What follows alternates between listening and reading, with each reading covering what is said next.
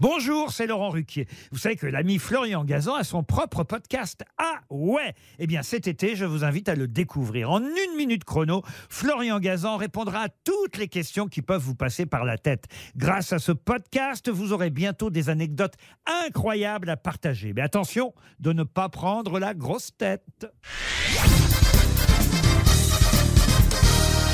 Salut, c'est Florian Gazan. Dans une minute, vous saurez pourquoi les sangliers pourraient être policiers. Ah ouais Ouais, car ils possèdent quelque chose d'essentiel et même de vital quand on appartient aux forces de l'ordre.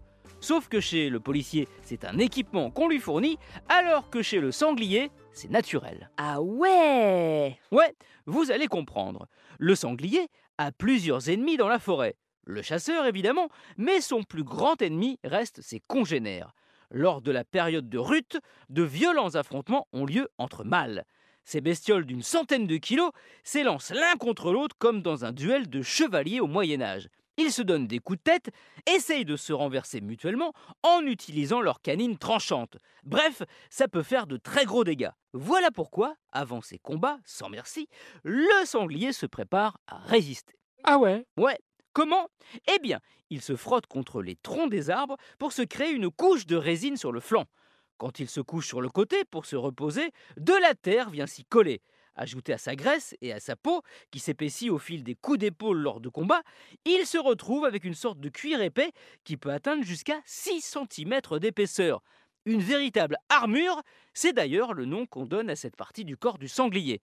Et si je parlais de policier, c'est que cette armure est un véritable gilet pare-balles. D'ailleurs, les chasseurs sont souvent étonnés quand tirant plusieurs coups sur un sanglier, celui-ci continue à courir comme si de rien n'était. Ce n'est pas qu'ils l'ont raté, non, c'est juste que leur projectile n'était pas assez puissant.